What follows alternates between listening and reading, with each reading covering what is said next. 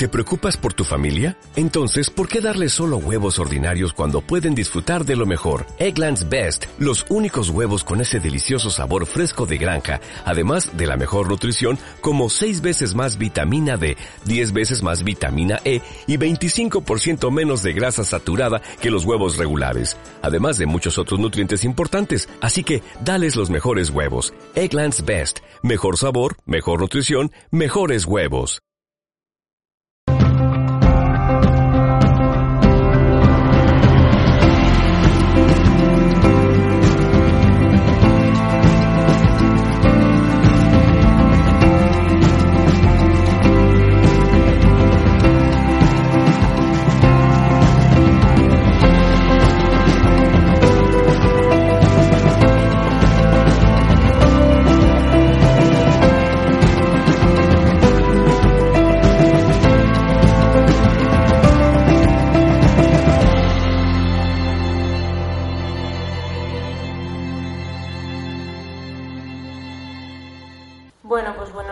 Como hemos dicho, vamos a hablar ahora mismo sobre terapia visual.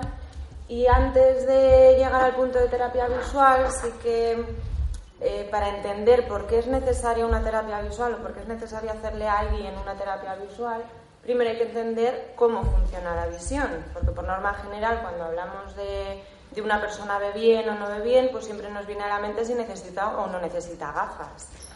Y el, sistema en sí es muchísimo más complejo, ver no solo es mirar, entran en cuenta muchos más factores.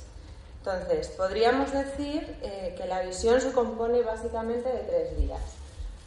¿Dónde nos salen las letras? Espera, ¿qué algo ha pasado aquí?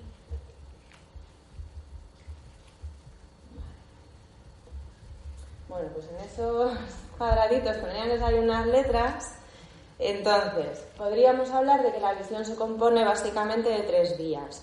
Una vía podría ser el sistema refractivo, que ahí sí que es donde o se necesitan o no se necesitan gafas. Otra vía sería el sistema oculomotor y el sistema de enfoque, que es cómo se posicionan los ojos o cómo tienen que estar posicionados y enfocados para que a los dos les esté llegando la misma información en cada momento. Y la tercera vía sería cómo se recepciona toda esa información o cómo se procesa. Entonces, eh, porque veáis una analogía, sería como si los ojos fuesen dos cámaras de fotos que tenemos puestas ahí abajo, en las cuales el sistema refractivo vendría representado por el objetivo de las cámaras, el sistema oculomotor y el de enfoque vendría representado por la película, el, negativo que vamos a, sacar de ahí, y los trípodes de cómo están posicionadas esas dos cámaras, y eh, lo que sería la, la recepción o, la percepción sería el proceso de revelado de la película para que nos dé unas imágenes eficaces. Es decir, si nosotros queremos conseguir una imagen en tres dimensiones, necesitamos que la potencia de los objetivos sean iguales en las dos cámaras, que tengamos las dos cámaras igualmente posicionadas para que una no esté más desviada que otra y estén las dos dirigiéndose hacia la misma información y que el revelado sea eficiente para las dos eh, imágenes conseguirlas de la misma manera en cuanto a sombras y oscuridad o poder fusionarlas, poder hacer de esas dos imágenes una sola imagen en tres dimensiones. Entonces, cuando un sistema refractivo no funciona bien, que sería la primera parte, nos podemos encontrar un sistema que presenta miopía, que presenta hipermetropía o que presenta astigmatismo, que son un poco por los tres problemas más comunes que, hay en, la visión. O sea, la gente cuando lleva gafas es o porque es miope, o porque es hipermetrope, o porque tiene una combinación de miopía o hipermetropía con astigmatismo. Entonces, en estos casos que nos interesa, pues corregir ese defecto para que al ojo le esté llegando la imagen más nítida posible. ¿Cómo se puede saber esto? Pues con revisiones. Aquí hay que recalcar que sobre todo en los niños, que es de lo que estamos hablando hoy, tiene mucha importancia el realizar una revisión completa desde muy pequeños. No porque haya síntomas o haya signos, si hay síntomas o signos, pues por mayor razón, pero simplemente por revisar, porque cuando los niños son pequeñitos no nos saben decir que ellos no ven bien. Para ellos esa es la, visión que ellos tienen, es la que han tenido toda la vida y es la normal. Ellos no tienen con qué comparar, no, no pueden saber si eso que están viendo lo están viendo borroso o lo están viendo nítido. Hasta que no se les hace una revisión no podemos constatar que ese niño realmente está viendo bien. Entonces, en cuanto a un sistema oculomotor, cuando no funciona bien un sistema oculomotor, el problema puede venir de dos vías.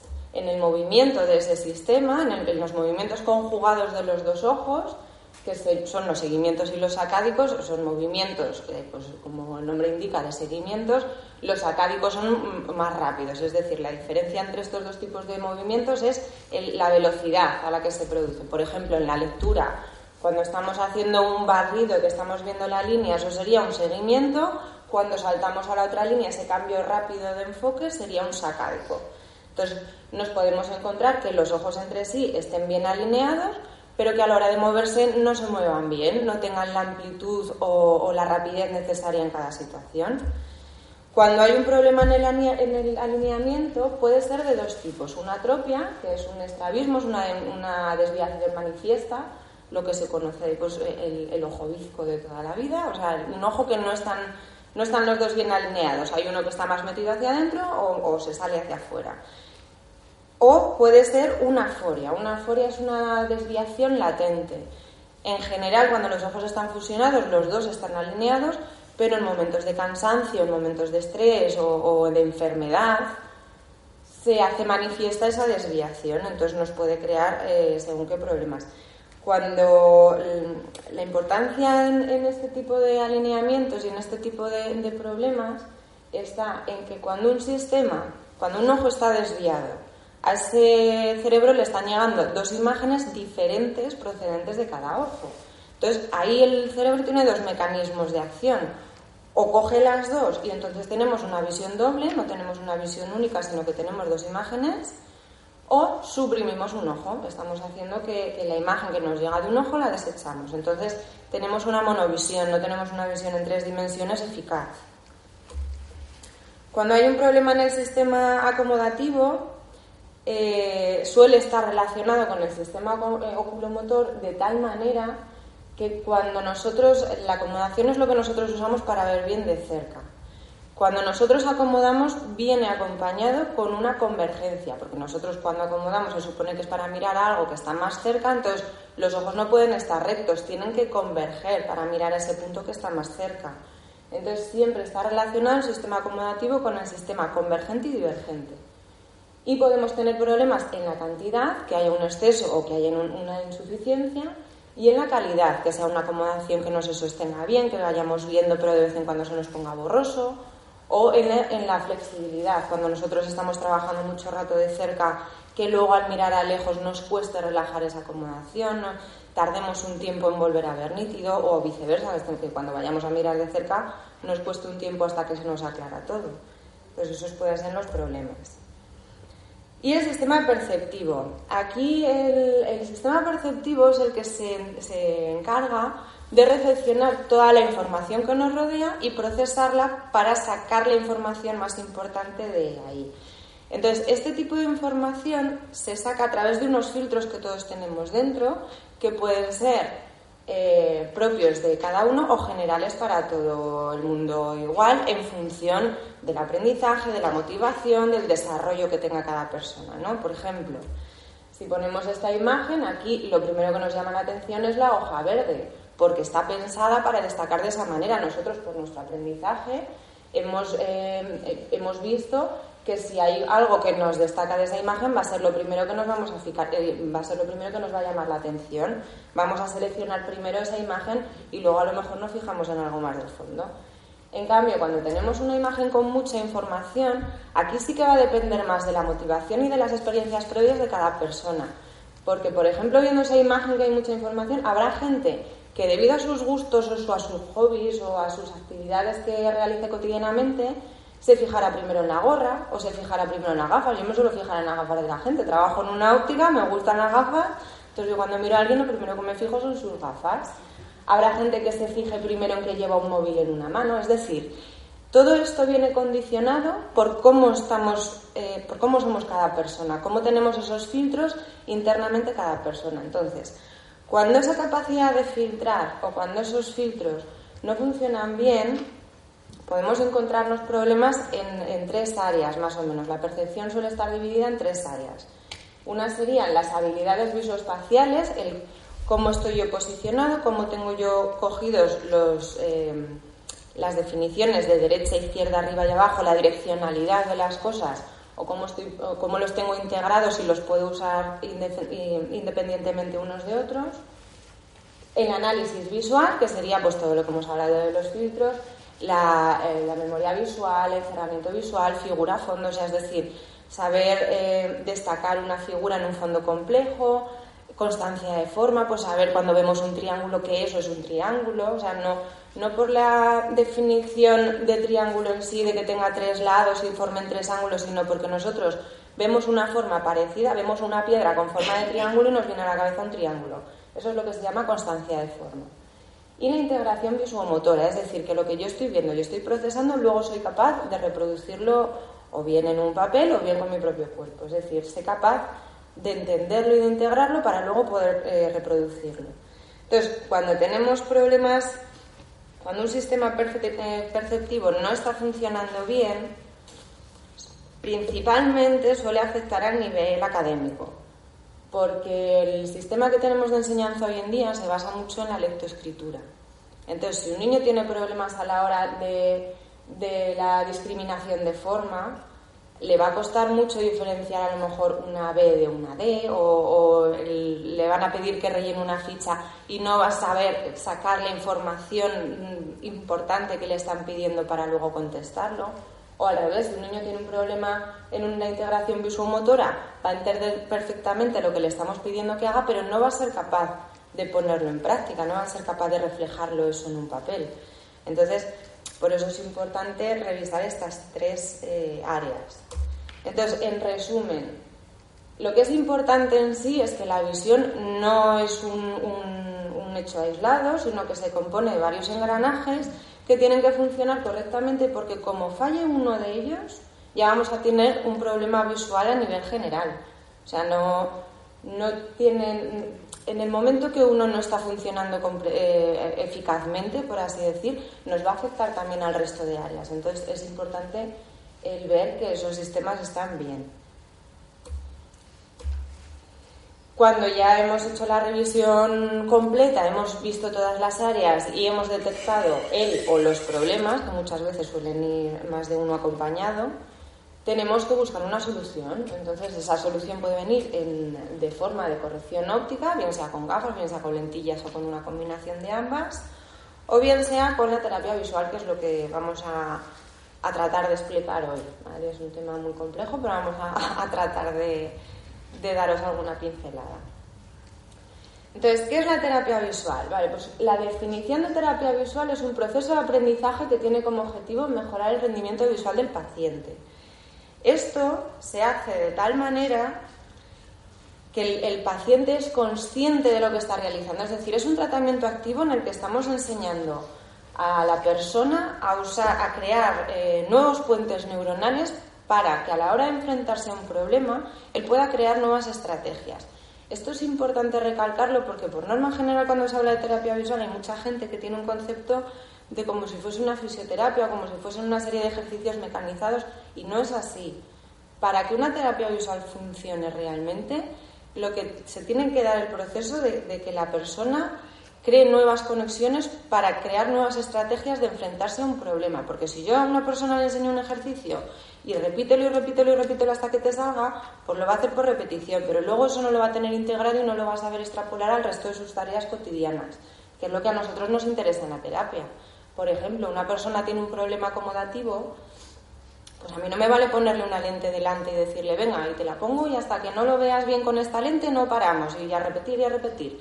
No, la persona tiene que entender que yo le pongo esa lente para que él active o relaje la acomodación, él tiene que notar lo que está pasando en sus ojos cuando ese proceso sucede, cuando relaja o activa la acomodación, tiene que notar si está haciendo fuerza o está relajando y tiene que ser consciente de que el progreso lo ha logrado él. No es una, cosa que yo te pongo y te pongo y te pongo y a base de repetir el ejercicio tú mejoras en esto un montón. No, el proceso lo estás consiguiendo tú porque tú eres consciente de lo que estás haciendo y estás aprendiendo a hacerlo.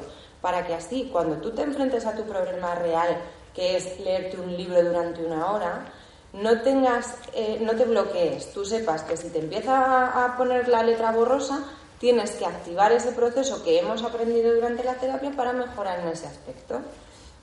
Entonces, principalmente lo que hablamos es, sobre todo hay que destacar que es una terapia activa, es algo que, tiene que estar en, continuo, en continua conciencia la persona de lo que está haciendo en cada momento. Entonces, actualmente sí que es verdad que hay dos tipos de, optometristas o dos tipos de, terapias, por así decir, para este tipo de problemas visuales. Entonces estaría la terapia funcional o clásica, que es la que se centra en la visión como tal, es decir, dejaría un poco fuera todo tema perceptivo, porque consideran, o la gente que la practica consideran, que ese tema perceptivo es más campo de psicología o de psicopedagogos o, de gente que se dedica a la psicomotricidad. Y entonces se centran más en los problemas eh, oculomotores y acomodativos, los de comportamental. Aquí lo que hacen es englobar al sujeto no como la visión no es solo algo único, sino es parte de un todo, es parte de cómo recibimos la información en general.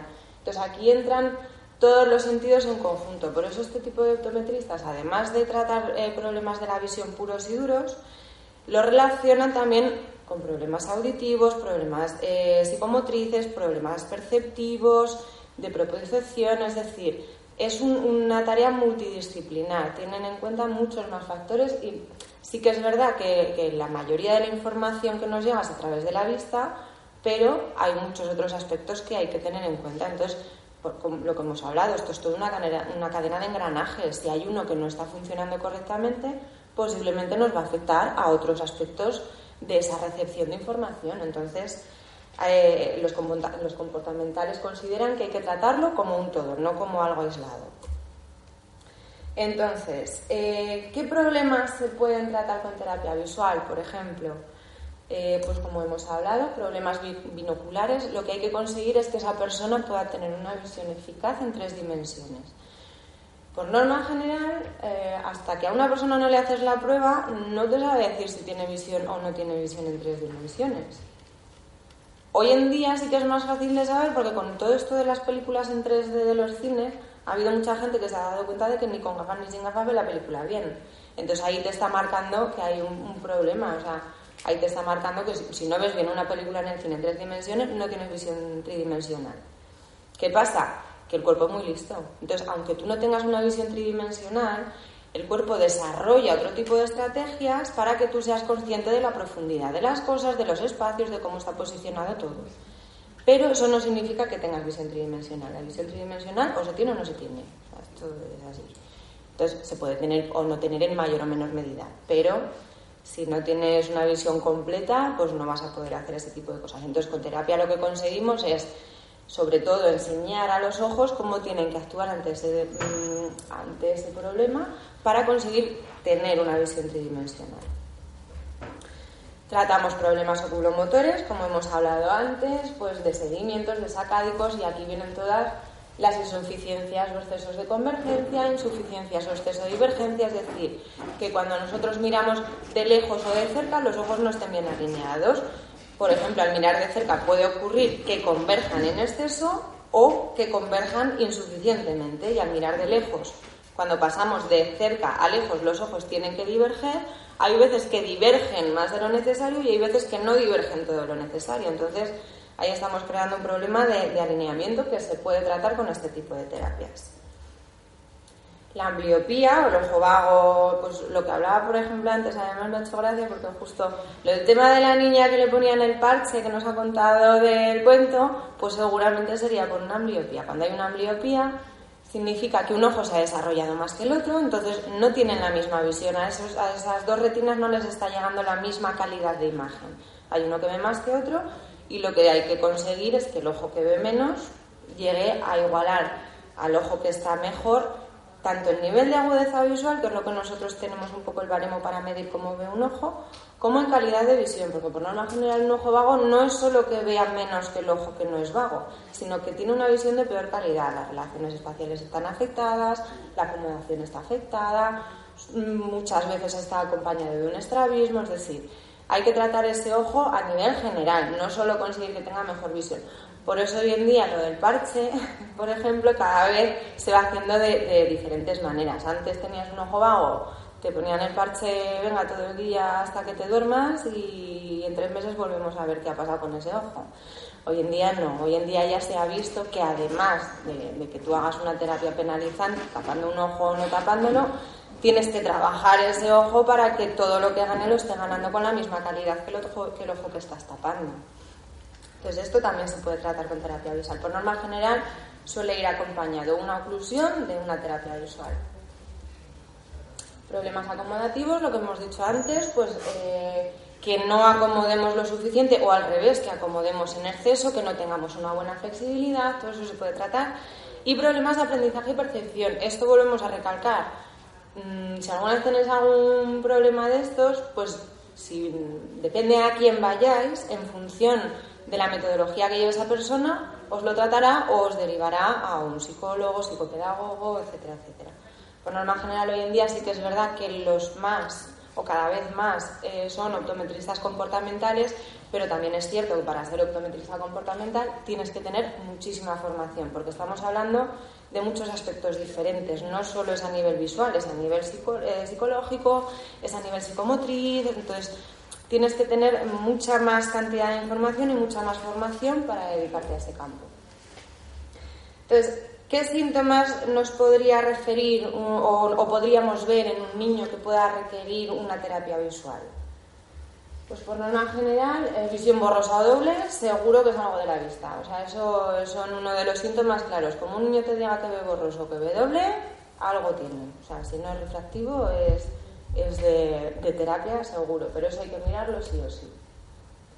Fatiga visual en distancias cercanas, por norma general, pues lo que hemos hablado, suele estar relacionado con tema o de alineamiento o de acomodación. Dolor de cabeza asociado a alguno de estos problemas. Esto es importante porque dolores de cabeza hay de muchísimos tipos y no tienen por qué estar relacionados con la visión.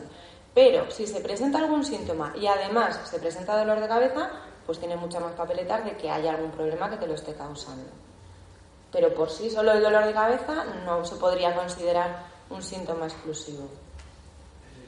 Problemas en la lectoescritura, lo que hemos hablado, pues aquí pueden venir de multitud de frentes. O sea, podemos tener unos malos movimientos, podemos tener una mala alineación y por eso estar viendo doble y no cogerlo bien, podemos tener problemas en la percepción, en lo que está viendo, cómo lo está seleccionando, cómo lo está filtrando. Pues eh, hoy en día, pues lo que hablamos, como el sistema está muy basado en la lectoescritura, que desde muy pequeñitos ya se les introduce todo el tema de la lectoescritura, sí que es a partir de esa edad cuando suelen salir la multitud de estos problemas. Es decir, nosotros en, en terapia, por norma general, en el tramo entre los 5 y los 10 años, suele ser donde más problemas tienes. Porque antes de, los 5, pues eh, tiene que ser algo muy grande para que te, pues eso lo que hemos hablado, un ojo vago, un estrabismo, para que te des cuenta, pero hasta que no llegan a un punto de requerimiento hasta que no llegan a un punto en el que tienen que tener ya una eficacia determinada para aprender un proceso, no te das cuenta de si ese niño está teniendo un problema no. Entonces, a partir de esta edad de, que empiezan con la lectoescritura, suele ser cuando aparecen la gran mayoría de estos problemas. Picor de ojos o parpadeo frecuente, esto por sí, lo mismo, por sí solo no suele ser indicativo porque puede deberse a una alergia gestacional puede deberse a una conjuntivitis, pero también puede deberse a un esfuerzo acomodativo que nos está haciendo como forzar más los ojos o a que el niño no vea bien, al forzar más los ojos sale más secreción en los ojos y puede acabar en un, en un picoro lagrimero. Y taparse un ojo a leer y escribir. Este sí que es característico de una visión doble. A lo mejor el niño no te sabe expresar que ve doble, pero tú le ves que al leer son niños que se apoyan en la mesa. Bueno, para que lo veas porque es muy característico Empiezan a leer, empiezan a leer así o a escribir así y poco a poco, poco a poco, poco a poco se van tapando para evitar inconscientemente ese hecho de ver doble. cuando, cuando el mecanismo de supresión no se desencadena, ellos lo tienen que hacer de alguna manera. Si no son conscientes de que están viendo doble, pero les está molestando, pues van a buscar la manera de evitar ese, ese proceso. Entonces, este es un signo súper característico, el taparse un ojo. ¿En qué consistiría un plan de terapia visual? Pues más o menos eh, Un plan de terapia visual sí que hay que recalcar que siempre es específico para cada persona. O sea, no vale coger un plan tipo de a mi vecino le hicieron un tratamiento, voy a ver si a mi hijo también le soluciona la vida. No. Hay que, tiene que ser muy específico porque hay que evaluar de dónde o cuáles son los focos de ese problema que está teniendo esa persona y a qué nivel, a qué cantidad. Entonces, primero importante, hay que hacer un examen completo. Hay que ver todos los puntos. No vale, hago un examen, veo que hay una suficiencia de convergencia y paro. Como ya tengo la insuficiencia de convergencia, pues ya este niño ya le trato esto y ya está. No, hay que hacerlo completo porque muchas veces suele haber más cosas ahí escondidas. Identificar el problema o los problemas y planificar unos objetivos. Aquí tiene que ser tanto el terapeuta como la persona que se está sometiendo a terapia visual tienen que tener unos objetivos realistas. No puede ser lo que hablamos, no puede ser eh, unas expectativas eh, irreales o inalcanzables. Tiene que ser algo que entre los dos se pongan de acuerdo pues para decir, vale, pues nosotros tenemos este problema, queremos solucionar este problema. Que luego solucionamos algo más, pues mejor. Una estimación de la duración, esto es importante porque si no sabemos un poco cuánto nos va a durar, pues nos cansamos en la mitad del camino lo dejamos todo a medias. Entonces, si más o menos nos ponemos un plazo, suele tener mejor, mejor pronóstico. Se suelen dividir por etapas porque primero, mm, depende del problema que sea, se aborda de una manera o se aborda de otra. Por norma general se suele trabajar cada ojo por separado y luego poco a poco vamos integrando los dos juntos para tener una buena visión binocular y el del paciente pues con sus ejercicios de mantenimiento o con sus revisiones o con lo que proceda en cada caso como haya terminado. ¿Cuándo vamos a tener éxito en una terapia visual? Eh, como pacientes, por así decir, ¿no? Y ahora os lo explico como si vosotros quisieseis hacer una terapia visual, pues que tengo que tener en cuenta yo a la hora de someterme a una terapia visual. Pues es muy importante tener motivación, porque si, si yo tengo un problema pero realmente no me está creando mucho inconveniente en mi día a día, por mucho que me hayan dicho que tengo ese problema, si no tengo la motivación suficiente para mejorarlo, seguramente no voy a conseguir resultado. ¿Por qué? Porque la terapia visual sobre todo se basa en la constancia. Por norma general se suele hacer una sesión en consulta, pero luego son cinco días de ejercicios en casa. Es decir, todo lo que estamos haciendo en consulta son la explicación de los ejercicios o algún ejercicio que requiera un, aparataje un poco más complicado o más que la gente no tenga habitualmente en casa, pero por norma general lo que se hace es enseñar cómo hay que hacerlo para que luego el paciente lo repita en su casa durante varios días, porque así es como se consigue integrar lo que hemos hablado desde de una manera consciente de que el paciente lo entienda, pero sí que es verdad que esto hay que ejercitarlo como todo en esta vida. Yo te mando una cosa pero luego no la haces, pues no vamos a conseguir resultados. Hay que practicarlo y hacerlo hasta que se domine esa nueva tarea que estamos haciendo, porque esto no se consigue de un día a otro. Entonces es importante tener una buena motivación. ¿Cuál es el problema que nos encontramos, por ejemplo, hoy que nos estamos centrando más en niños? Porque los niños esa motivación, por norma general, no la suelen tener. Porque un niño no entiende que yo tengo un problema y tengo que venir aquí un día a la semana a que tú me hagas hacer unos ejercicios y tal y cual. Entonces, ahí la motivación, por norma general, suele, mm, viene de los padres. O sea, son los padres o el terapeuta los que se lo tienen que pintar de tal manera, de animarle, de, no ser muy exigentes, de, de, explicárselo de tal manera que el niño entienda que al fin y al cabo eso es por su bien. Esto es como todo en esta vida. a un niño pequeño que no le gustan las acelgas, le puedes decir, come acelgas que son buenas para ti, te va a decir, pero buenas por qué? O sea, a mí eso no me convence, a mí me tienes que pintar esto de una manera que a mí me resulte atractivo el comerme las acelgas. Entonces, la motivación ahí tiene que ser externa. Tiene que haber un entendimiento y confianza, eh, tanto entre el terapeuta y el paciente, lo que hablamos son niños, entonces eh, se, tiene que llevar bien. O sea, si, yo voy a hacer un tratamiento y no soporto a la persona que me lo está haciendo, pues posiblemente a mitad de tratamiento te digan aquí te quedas.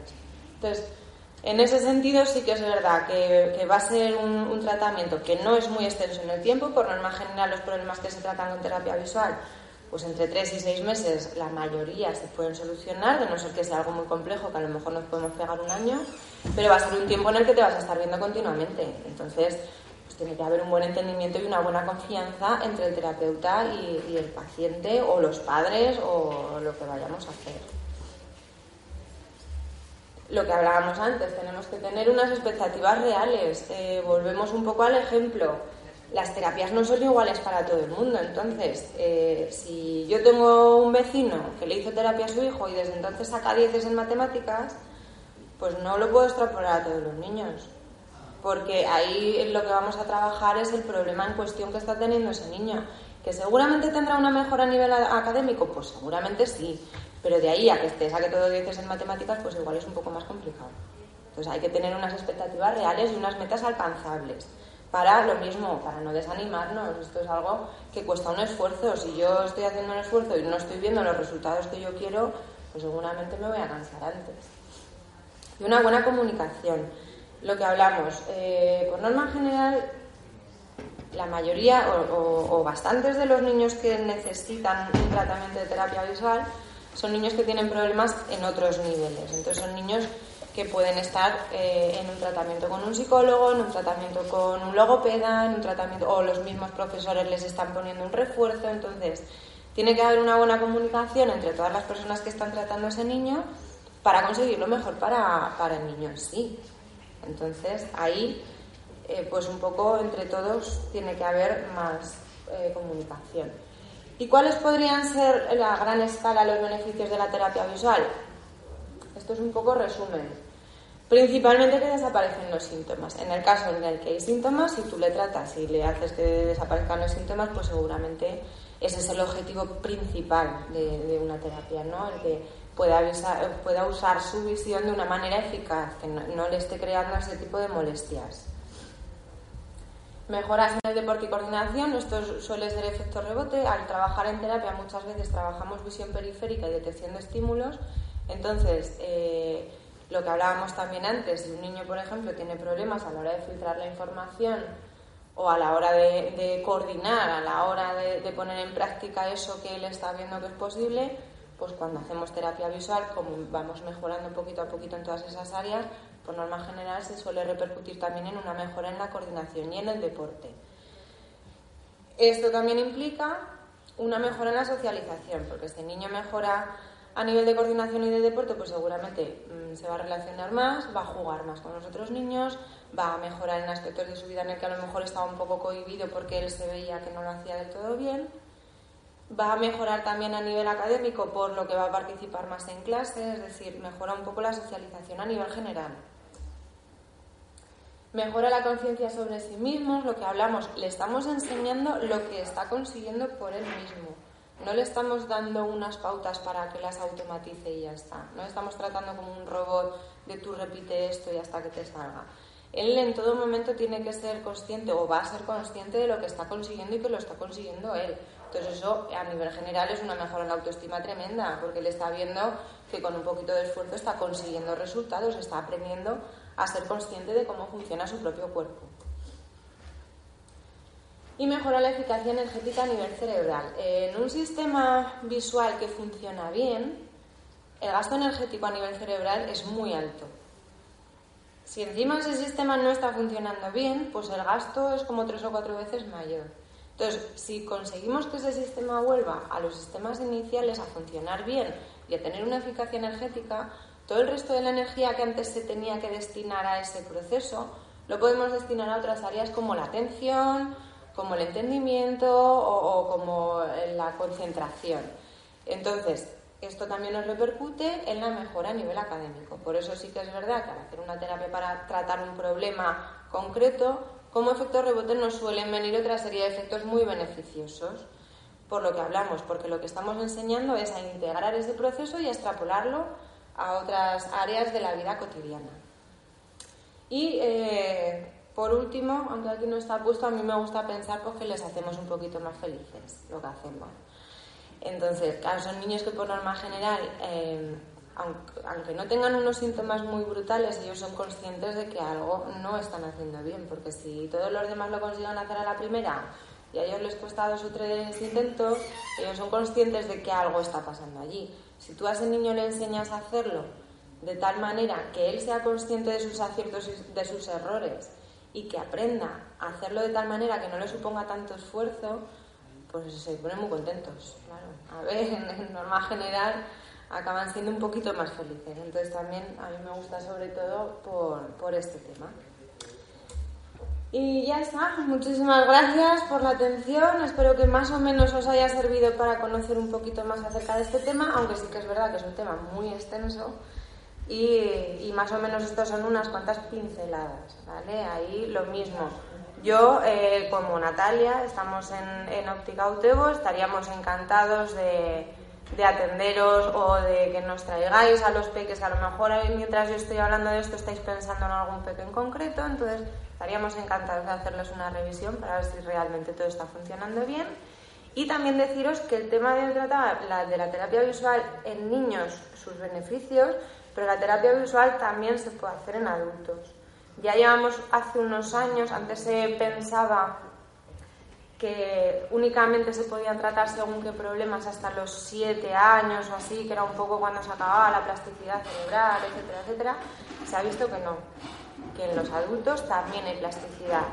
A lo mejor cuesta un poquito más de tiempo o un poquito más de esfuerzo, pero también se pueden conseguir muchas mejoras. Entonces, también deciros eso, que la terapia no es algo concreto para niños, también se puede hacer en adultos, también hay terapia visual deportiva, hay terapia visual eh, para profesionales, es decir, es un campo muy, muy extenso y cada vez se está practicando más. Y un servicio muy completo el que ofrecéis. Y nada mejor que la sonrisa de un niño, ¿verdad? Exactamente, sobre todo es la mayor satisfacción.